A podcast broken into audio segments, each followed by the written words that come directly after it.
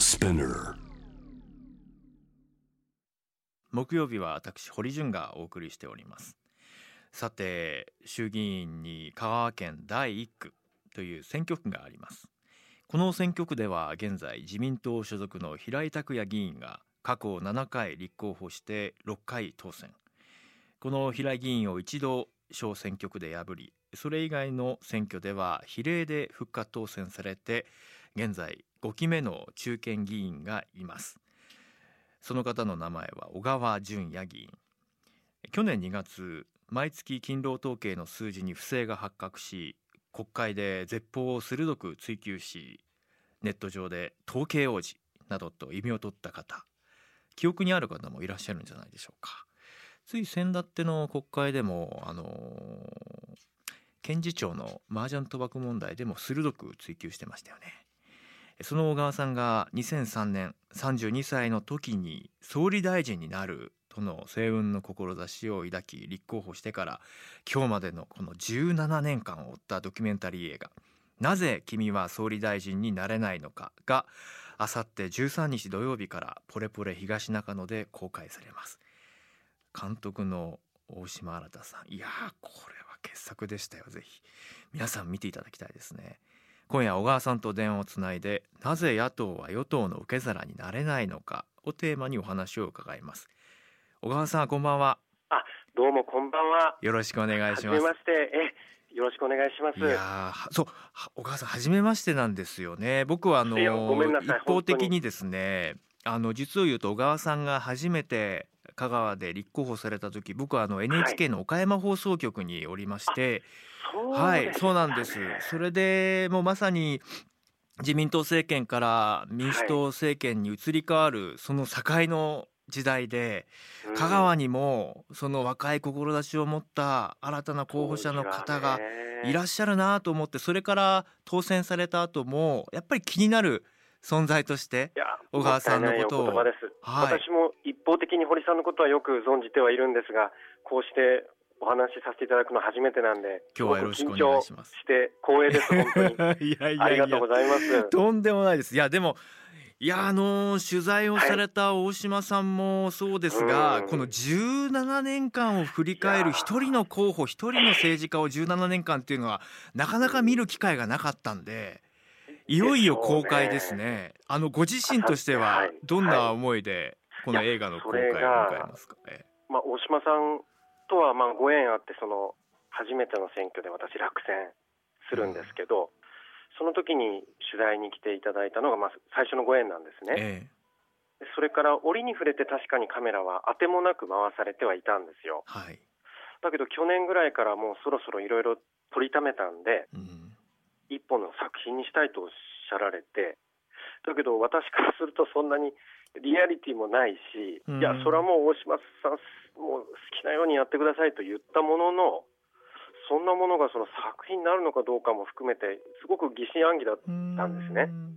で変な話ですけど出来出来上がったとおっしゃるもんですから今いまだにこうなんか我がことと思えないような感じなんですがただ私は見てないんですよ。そうですかはい、やっぱりもう作品のこの中立性とか客観性をやっぱり指一本犯したくなくてだから編集とか制作にはもう一切関わらずもう全全面的にもう大島監督のやりたいようにやってくださいと。と申し上げたきり一切そのかか関わりがないというか、そうですか、はい、タイトルがなぜ君は総理大臣になれないのかというタイトルです。あの僕あの小川さんにすごくこう関心を持っていたのは小川さん、はい。総務省にいらっしゃって、はい。で選挙立候補したの32歳で僕もあの NHK を辞めたのがちょうはい。ど30の半ばになる頃だったんですよね。だからやはりそういったこう組織を出てうん。やはりこう志を立てたいと思ってでどちらかというとまああのこの後ご紹介しますが小川さんの議員としての活動っていうのは本当にその、えー悩みながらうん。迷いながらでも涙を浮かべながらもなんとか自分の信念に沿って歩んでいきたいというこの17年間ででしたね。ええーちょっとプロフィールご紹介しますが、えーか香川県のご出身で、えー名門高校県立高松高校から東京大学。そしていやもう本当に僕はもう岡山局出身ですからもうええあの瀬戸内のもう様子はもう大好きなんですけど。時々いらしてましたか、香川に。いやー言ってました。やっぱり岡高でねあの 岡山と高山ね。そうですよね。あの、はい。放送体制も一体化してますしね。あ、そっかそっはい。か、そうですもんでね。東大卒業されてから自治庁に入省現在の総務省です、えーはい。2003年に退官して立候補、はい。えー地盤も看板もありませんというところで家族総出ででのあの選挙運動、えー、みんな2005年、えー民主党の比例復活で初当選、はい。えーですから最初のチャレンジではあの選挙区で落選をされましたね。そこからです。えーそして2017年あー皆さん覚えてますか？もう忘れてるかもしれないですね。うん。あの希望の党ね、今が話題の小池百合子さん。はい、えーからの公認で比例当選。しかしながらその希望の党に入党して、えーそこからし立候補することにはいろんなやっぱり葛藤が、ありましたね。えーそして2018年民進と希望が合流。国民民主党には合流せずに無所属でと。でこの辺りもあの香川県にはあの玉木さんがそうなんです。えーもう同郷の同士なんで。そうなんです本よねいろいろ悩。んだんですけど、彼ともじっくり話をして、えその上でごめんよ、申し訳ないけどいけないからって。ーうんだけどまあとにかく広い意味で協力して今の野党を立て直そうっていうことで一旦たもとを分かつ形になってるんですけどもね。えー映画でも語っておられますがまず、まあ、この17年間、まあ、途中そのはい。民主党政権の時代がありましたが、うん。まあ、政務官として活動された頃もありましたけどご自身も、お国会の場でもやはりその民主党政権時代に国民の皆さんの役に立てなかった十分に役に立てなかったことは本当にこう、えー反省をしたいという旨の話をされてましたが一方で安倍政権がこれだけ盤石な体制をこれまで築いてきた。うん。有権者の責任なのか何なのかうんどう思われますか？やっぱり民主党政権のあの稚拙さ、未熟さですよね。その素人っぷりが良くも悪くももう全面的に出たと思うんですよ、うん政権政党としては。これの対比で言えば安倍政権のプロっぽさ、その過剰な期待をすることもないんですけど、まあまあの線で満足させてくれるっていう、この自民党の長年の知恵なり経験はやっぱり甘く見れないですよね。うんうん、だから積極的な支持ってほとんどないと思うんですけど、安倍さんしかいないじゃないか、自民党しかないじゃないかっていう感覚は広く共有されてる。でそれを作った責任の一端はやっぱり民主党政権の挫折にあるということで、今でも本当に胸に刻み込んでます。僕はあの小川さんが主張されていたお話の中で、当時32歳の小川さんがやっぱりその党利党略その政党っていうものありきではなくてやはり本当にこう国民に期待される国民のために政治家が志を果たしていくことこれはもう絶対貫くんだと言っておられました。はい、ところがこの17年間の間、まあ、自民党にしても、えー野党にしてもやはりその政党にいる所属している議員さんたちが党の方針の中で翻弄されながらおそらく砂を噛むような思いで与野党ともにあの志を果たさないでいる人たちもいるんだろうなということにそうですねこの政党政治はじゃあ一体何なんだということもですねすごく今回の映画を見てあのうん改めて突きつけられました。もうよくご覧いただきました、ただこれはおそらく政治とか政党に限ったことじゃなくて、どこの会社でも、どこの組織でも、え当然ある葛藤だと思うんですよ。え、うん。自分の良心とか、自分の価値観とか、もう当然みんなあるわけで、でも組織の都合とか、組織の対面、これもまたあるわけで、みんなその狭間の中でもがき苦しみながら仕事をしたり、うん。生きがいを見つけたり、まあこれは政治の世界に限った話ではないと思うんですよね。えただやっぱり本来政治とか政党は、そのみじんも、もう極端に言えばですが、みじんも私利私欲があってはいけない世界だと思うんですよ。えた例えば会社が利益のために頑張るとか、もちろんお客さんのため、社員のためなんでしょうけど、ある種その私利私益が積み重なっていい世界。うんだと思うんですが、政治だけはやっぱりそうあっちゃいけないはずなんですよそうね。ですね。そこが二重三重にやっぱり苦しいなと思うことが多々ありますね。うん先ほどうん、小川さん自身が一方でまあ政治のプロだ自民党は巧みだ、うん、そういうことも認めざるを得ないという話をされていて、確かにまはいあその自民党は私たちは国民政党ですという言い方を議員の方よくされますよね、つまりうん。左も右も問わずあの国民のやってほしいというものはやるんですと言って、うん。たとえそれが共産党の皆さんや民主党系の皆さんが提案したものであってもこうバッとこう吸収して自分たちの政策のようにして取り込んで実行していく、うん。うんまあ、そういったまああウイングの広さも持っていたりもしてしたたかさが。こういう中でじゃあ野党はどう戦っていくのか。特に野党共闘を全面的にこれまでも呼びかけてこられた小川さんですから、これはどうやってそうしたあ自民党という存在に対してうん。具体的な政策を打って支持を広げていくのか。いかがでしょうか？自民党のこの執念深さはやっぱり権力の維持に関してはあらゆることを乗り越えてくるんですよね、それは政策もそうだし、人間関係も、そういう意味でプロだと思うんですよ。ところが野党はみんな自己主張が激しくて、なかなかまとまれない、むしろ権力なんていらないから純粋でいさせてくれ的な風紀があるんですよね。えだから、その実はイギリスで私、しばらくいたときにー、はい。胸とすべき格言だと感じた言葉がありまして、えいわゆるその保守政権は天然物。えうん。で、非保守政権は人工物っていうんですよ。うんだからやっぱりその自民党は強いもの、富裕層、あるいは力のある人たちを背景に持ってる政党なんで、彼らが政治権力を持つことは、どちらかというと自然なんですよね。うんところが世の中にはやっぱり一人一人頑張って働いて本当に自分と家族をギリギリ支えてる弱い立場の人必ずしも富裕でない人たくさんのその弱い立場に置かれた人もいるわけなんです。ええ。でそういう人たちの声を受けるのが我々旧民主党勢力であり、うん。例えばイギリスであれば労働党であり、アメリカであれば民主党であり、その純粋にそうなりきれてるかどうかは別として、大きく言うと、力の強い人たちの声を代弁する勢力と、そうじゃない人たちの声を背負う政党とが、バランスを取らなきゃいけないと思うんですね。でということは、私たちは時々やっぱり政権につかなきゃいけないんですよ。えただそれはスペアとしてつくわけで、彼らはやっぱ天然の権力なんですよね。で人工的にスペアとして政権につかなきゃいけない、それには常に目的を伴うってことなんですよ。うん。例えば政治改革をやり遂げた短命に終わったけど細川政権、例えば天下りとか事業仕分けとか行政改革に一生懸命になった短命に終わりましたが民主党政権、うん一方、自民党政権、保守政権って権力そのものの維持が目的なので、うん。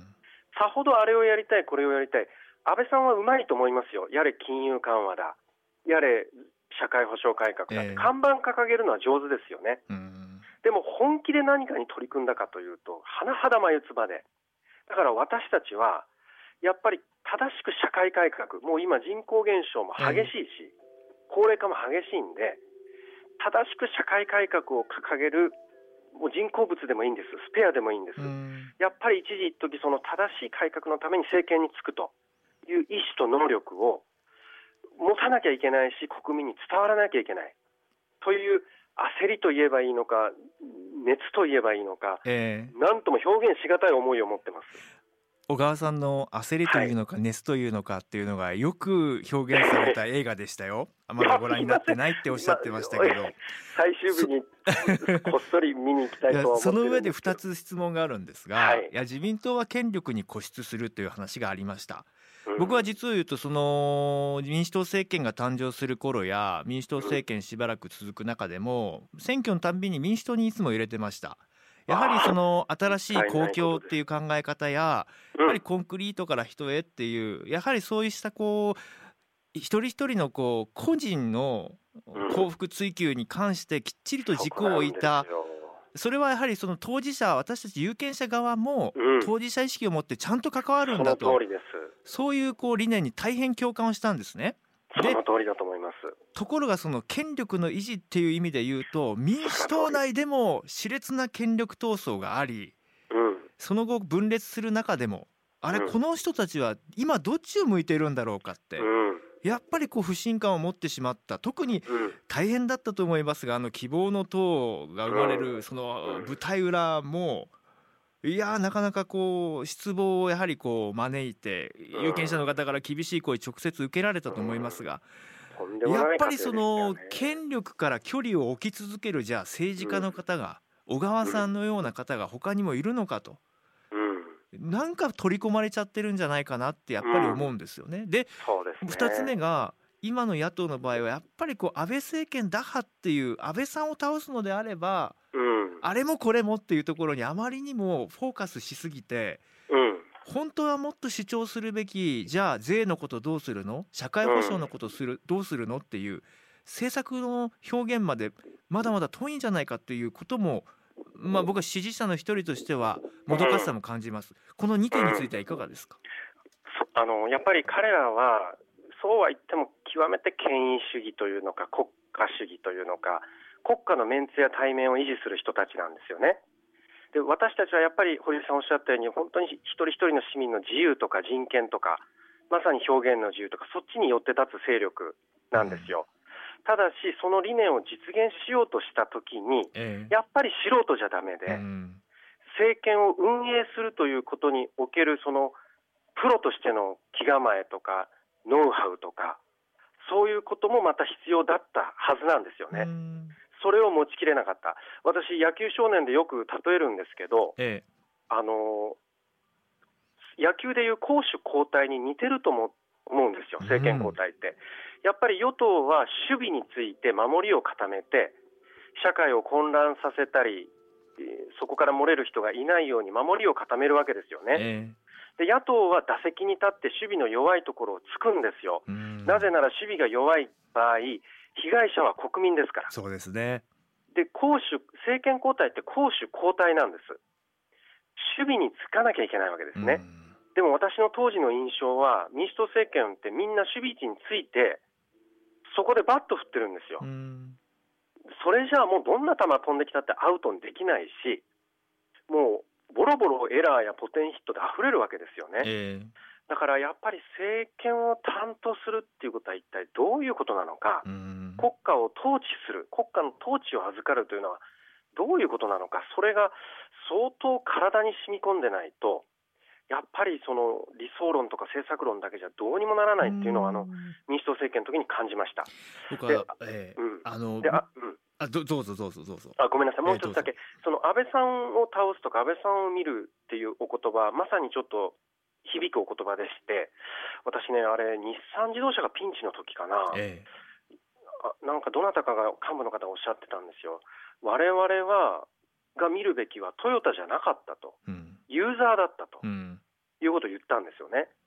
だからもちろん安倍政権をチェックしていかなきゃいけないんですけど、我々が本来見るべきは安倍さんでもなければ自民党でもない、うん。国民なんですよね。そうですね。はい、そういう本当に基本がしっかりしてるのか、基礎的な鍛錬を積んできたのか、その上で何をやりたいんだ、あんたたちはと。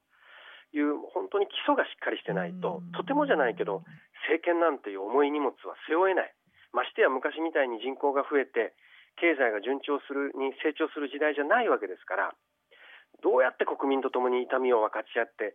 辛抱、ご辛抱をお願いして、その先にこんな社会があるんだと。うんいうビジョンを構想をしっかり説明説得できてちょっと過去の時代と比較にならない政治がこれから必要なんですよ。さあ小川さん僕はあの選挙に関してはあの有権者の責任がとか政治家の責任がっていう前にやはりメディアの責任がっていうことはしっかりと問わなきゃいけないと思っています。やはりあの。いやあの選挙のせ政局やっていう話も非常に重要なんですがやはり政策の中身についてみしっかりと熟議できるような場をメディアはやはりこう提供していきたいなっていう思いもありまして。うんですからまあ今夜はあの選挙戦だけではなくて小川さんにも小川さんが考えてこられた政策の中身についても少しうんじっくり伺いたいなと思っているんいやですね。嬉しいです。はい。でもその前提として先ほどその政党政治のあり方について僕はやはりこう課題を提示する映画だったなと思ったのははいご自身がやはりその党利党益になる動きができないとうん出世できない、選挙区で勝てないと党内で冷遇されるっていう、うん。まあ、そういったこう生々しい、あのー内側の状況を説明をされるシーンもありました、うん。まあ、これ一般的にもよく言われますがうん。具体的にはこれどういうことなんでしょうか？やっぱりその出世が早い人を見てるとうまくその上司のに取り入るのが上手だったりう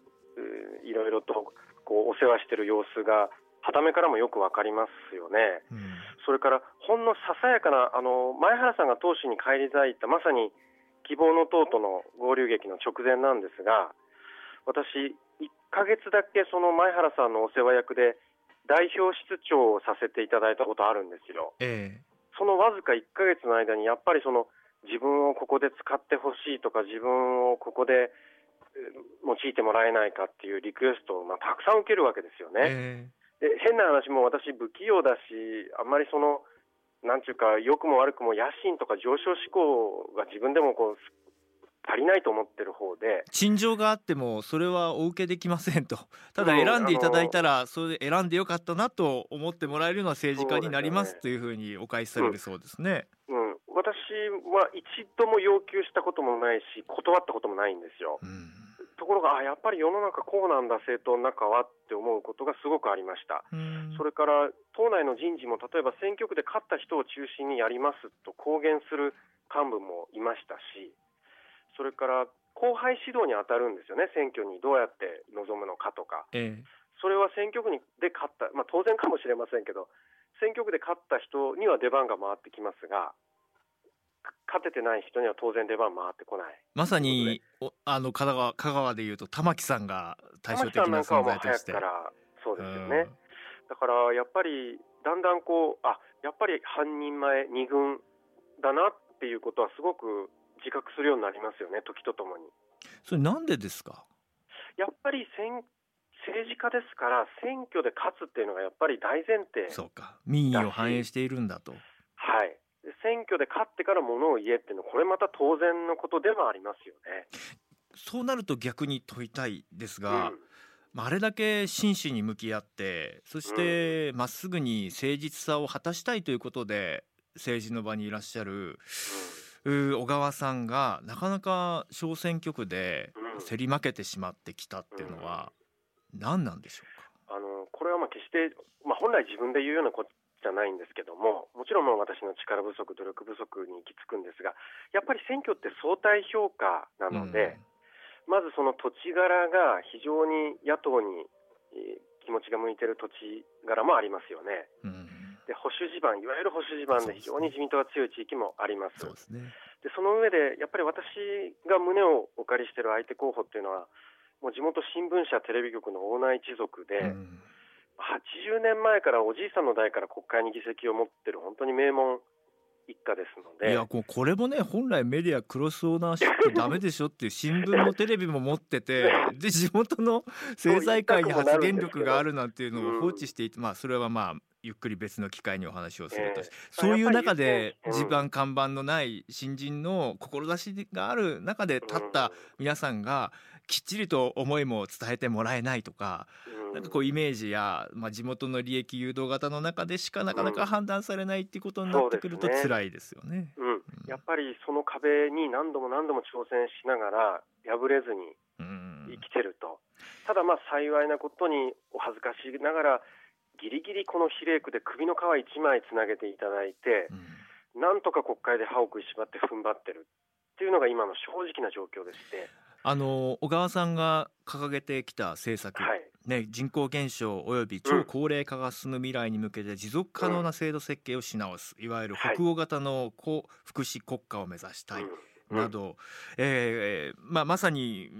一人一人があー発射台としてもきちんとした、あ地盤を作れるような社会の在り方っていうのを提言されていらっしゃると思うんですが、はいはい、こうしたことはまあ望みながらもうん、世界中の先進国が悩んでますよね。その通りですね。どこから手をつけるべきだと思いますか？これはとにかく政治私ねその北欧で驚いたことが一つありまして、はい。有権あそこ税金高いでしょ？消費税25%、はい所得税最低50%なんですねでも税金高いけど不満じゃないって言うんですよ、うんなぜですかと聞いたらそれちゃんと私たちのために使われてますからって言うんですね。で驚くことに私たちの国では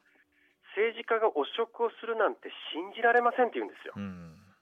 日本どうですか？お政治家が汚職をしないなんて信じられないでしょ政治と金の問題は当たり前のように定着しています。であんな信用できない悪いやつらにビタ一文税金あ預けたくないと思ってますよね。今回の給付金やさまざまな補助の話も根底には政治に対しての不信があるから遅いとか不透明だっていう声が上がっていきますもんね。そ。の通りです。で北欧では確かに安心社会ができてるわけです。失業しても大丈夫医者も病院も無料。教育も大学までかからない。年金も万全となると人はどうなるかというと貯金しなくなるんだそうですね。うん。不安がないから。ということでお金の巡り経済も良くなるんですよ。日本はまるで逆でもう不安でしょうがないわけですみんな。うん。だからどんなお金持ちも余ったお金があったらみんな貯め込むわけですよね。そうすると経済の巡り、血の循環も悪い。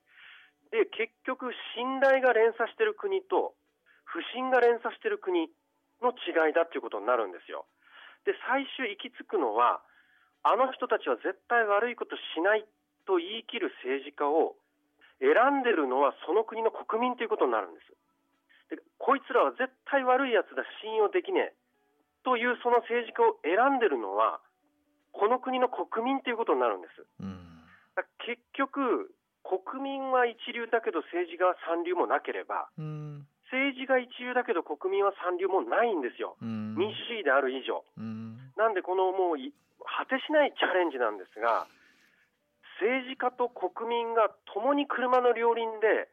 頭ぶつけたり膝すりむいたりしながらお互いに成長し合うしかないんです。でその果てに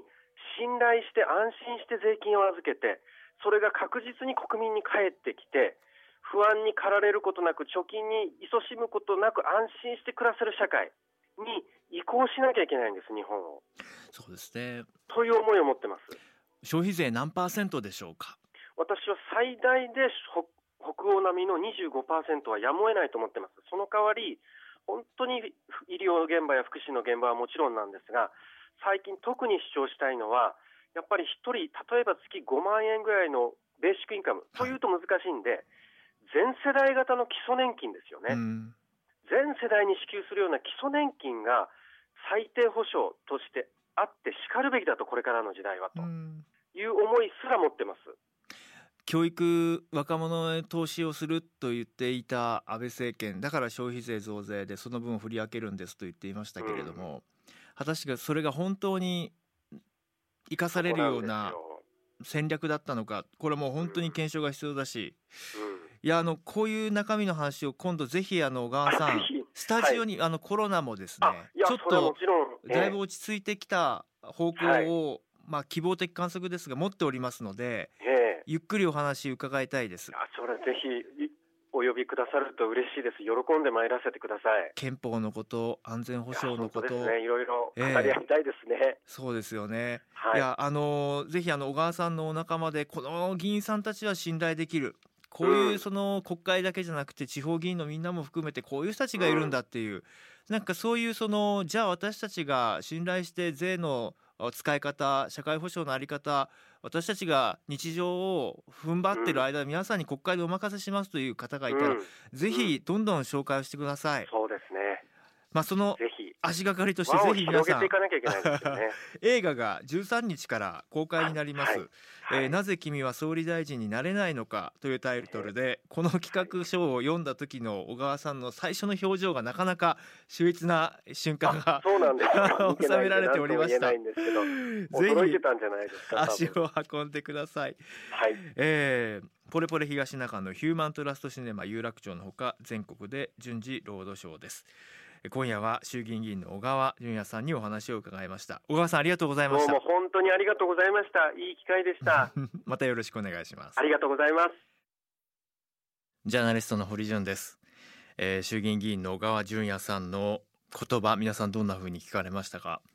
僕はあの政治家の皆さんにお話をするときにあの野党の皆さんには特にですが必ず聞く質問があるんです。あの消費税何パーセントがいいですかって